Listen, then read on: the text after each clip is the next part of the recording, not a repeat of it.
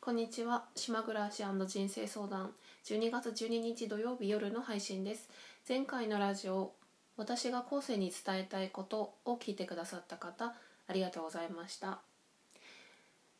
昨日ですね島の友達と久しぶりに飲みに行ってで深夜2時ぐらいまで飲んでたんだけど帰り歩いて帰ってきたんですよね20分ぐらい。であの右手に友達のその女の子の手をつないでで左手にその場にいた男の子の手をつないでなんか右手と左手をつなぎながら歩いて帰ってくるっていうことをすごい久しぶりにそんなことをしてなんか楽しかったです。そして今日はずっと寝てたり体の体力を回復してちょっと今も鼻声になってますけど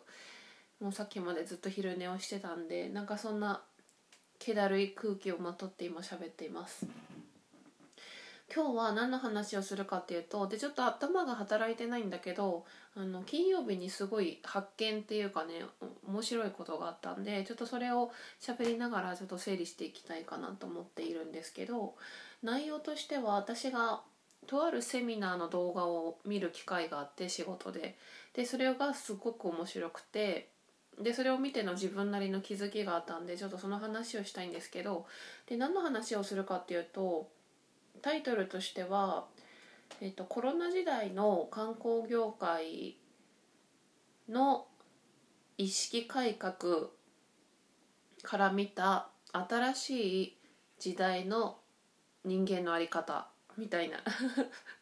すごいこのここまで聞いてちょっとつまんなそうと思ってあの停止ボタンを押した人いるかもしれないんですけどちょっとね面白い話をしたいと思いますので聞いてくださいね。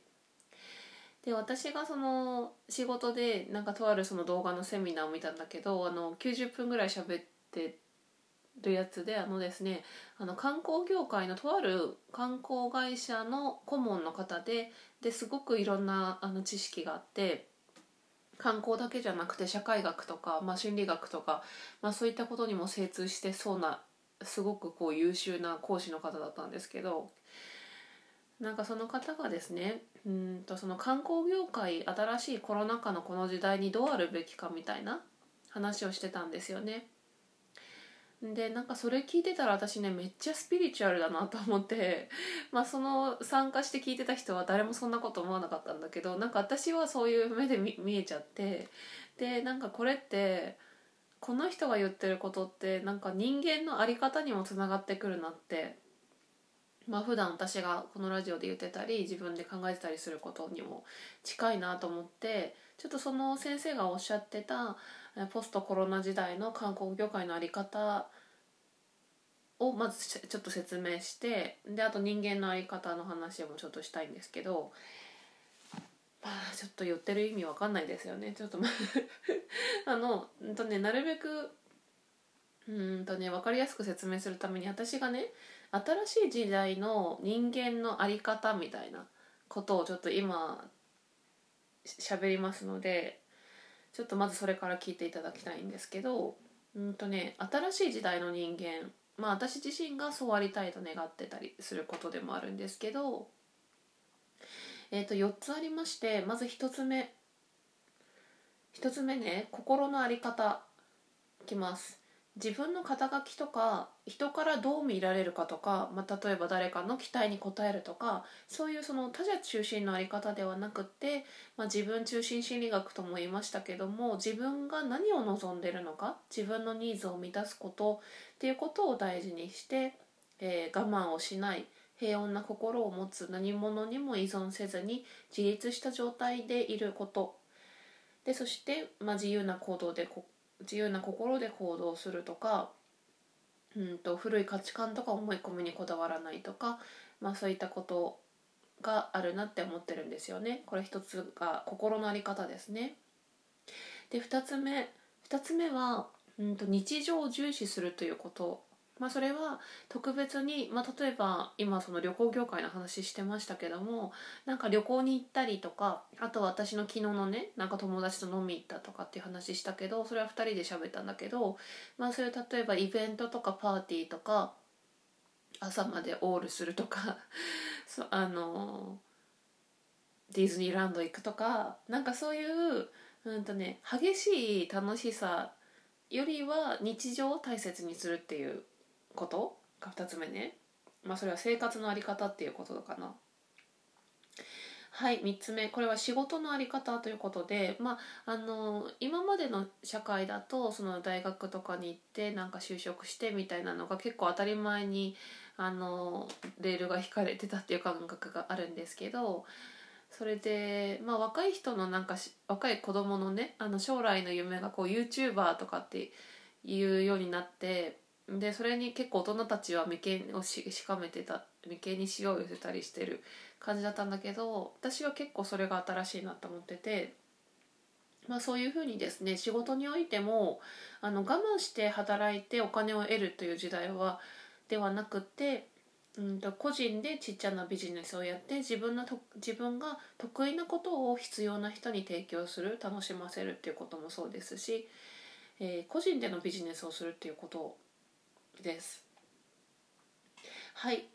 4つ目お金のことです。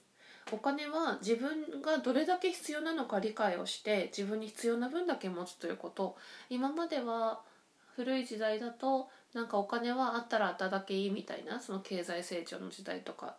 だったんですけどもあの新しい時代はお金よりも時間とか信頼関係人との関わりとか、えー、そういったことを大切にするということ。まあ、その4つを今書きました私昨日紙に。うん、でこの話の何が面白いかっていうと私がその今言った4つの人と人が新しい時代にね人がこうあった方がいいこうあるあるべきみたいなこうこういうのがいいんじゃないかっていう話をしたんだけどそのキーワードがその観光業界のその先生がねセミナーでおっしゃっていた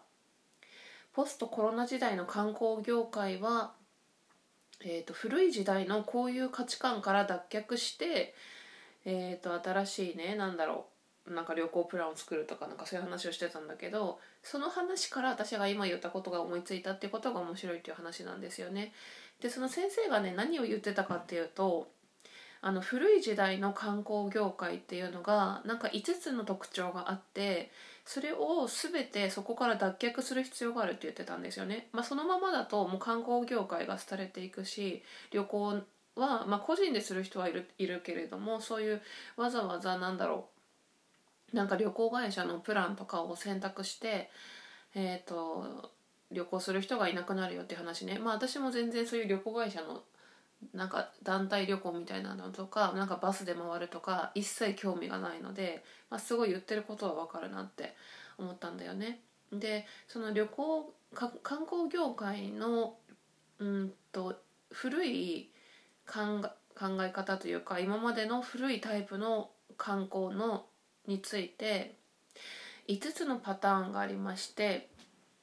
ちょっとそのパターンから私がさっきその人間の在り方を思いついたのでちょっとその話をちょっと紹介したいと思います。えーと、1つ目がですね、うん、プロモーション型観光。ちょっと先に項目だけ言っちゃいますね。1つ目プロモーション型観光。2つ目イベント型観光。3つ目大手企業依存型観光。4経験重視型観光。5補助金依存型観光で一つずつちょっと簡単に話をしていきますが1つ目のプロモーション型観光っていうのはあの広告代理店の広報で満足をしているということなんです。えーと、2つ目のイベント型観光については一時的に人を集めることをゴールとしているそうです。えーと、3つ目の大手企業依存型観光は都市部の会社に全て丸投げをしているっていうことだそうです。4つ目経験重視型観光は過去の成功体験からの脱却ができていない。5つ目補助金依存型観光。これは GoTo トラベルとかもそうなんですけどお金がないことを理由に改善をしようとしない。っていうのがあるんですよね。でここからどんな風に思いついたかっていうとまあなんとなくあのピンとくる方もいらっしゃるかもしれませんが1つ目のプロモーション型観光についてはその広告代理店の候補で満足してるっていうことでなんかねイメージ戦略みたいなことを大事にしているしてた過去かつて。なんだけどでそこから私はなんかその肩書きとかあの外が自分がね他人からどう見られるかとかっていうことではなくてあの自分の中心を大事にしするっていうことを思いつきました。で2つ目のイベント型観光これについてはこれについては、まあ、例えば大河ドラマとか大河ドラマとかのロケ地を巡るとかそういうのもそうらしいんですけどもうんとねこういう一時的に人を集めることは今後は続かないですよって言っていてで私もそれについてはさっき言ったあの日常を大事にする晴れと毛だったら、えーと、晴れではなくて毛の方を大事にするっていうこと。えーと、と3つ目の大手企業依存型観光っていうのは都市部の会社に全部丸投げしちゃうことは続かないですよっていうことは私がさっき言ったあの会社に就職していればそれで安心っていう時代はもう終わって終わりましたよっていうことで4つ目の経験重視型。これは過去の成功体験からの脱却できない。でこれが一番やばいって言っていてこれは観光業界にあらずとも全ての仕事というか全ての会社個人事業主でもそうだと思うんですけど過去にあれで成功したからまたあれがいいとかいやこれはやったことないからとかっていうのって一番良くないんですって。これは売れるんじゃないかとか売れないんじゃないかってかっていうそれは過去の体験からの思い込みがあるんだけどもう時代が変わってきてるのでそういうのは危険だっていう話をしていてでそれについても私がさっき心の在り方で言った古い価値観とか思い込みにこだわらず自分のニーズに沿ったあの心の在り方と自由な心で行動するとかそういう話をしにつながってます。えー、と最後の補助金依存型観光 GoTo トラベルとかですね。で何でもかんでもお金がないからできないっていうふうに、まあ、地方の行政とかもそうなんですけど、うんと、お金がないからできませんお金がないから、えー、と離婚したいけど離婚できないシングルマザーにはなれないとかっていうあの悩みが多いらしいんですけどそうじゃなくてお金を一番に考えない自分がやりたいことっていうとこととかを大事にしてそれをやると考えたらそれをやると決める。お金は自分に必要な分がどのぐらいなのかっていうのをそれはその何周りの人と比べるんじゃなくて自分は何どのぐらい必要かっていうのを自分で考えて理解してお金ではなくて何をしたいかとか時間の使い方とか人との信頼関係とかを大切にするっていう話っていう話なんですよね。なのでまあ大体あの話はこれで終わりなんですけどなので私がその観光業界の、えー、新しい時代での観光業界の在り方のセミナーを見ての、えーと、人間としてあの新しい時代の人間はこういうふうにあの時代が変わってきてるので人間もこういうふうに変わってくるといいかなっていうか、まあ、自分自身が普段大事にしているものとかそんなことにつなげて話をしてみました。まあ喋ってて思ったんですけどやっぱりこういう話はねやっぱなんかブログとかね言葉じゃないと難しいかもしれませんね。こう耳で聞いても意味分かりましたでしょうか？ちょっと難しかったかもしれないんですけどちょっと自分で今聞き直して確認したいと思います。なんかいつもと違う感じになってしまったんですけれども今日も最後まで聞いてくださいましてありがとうございました。また聞いてください。よろしくお願いします。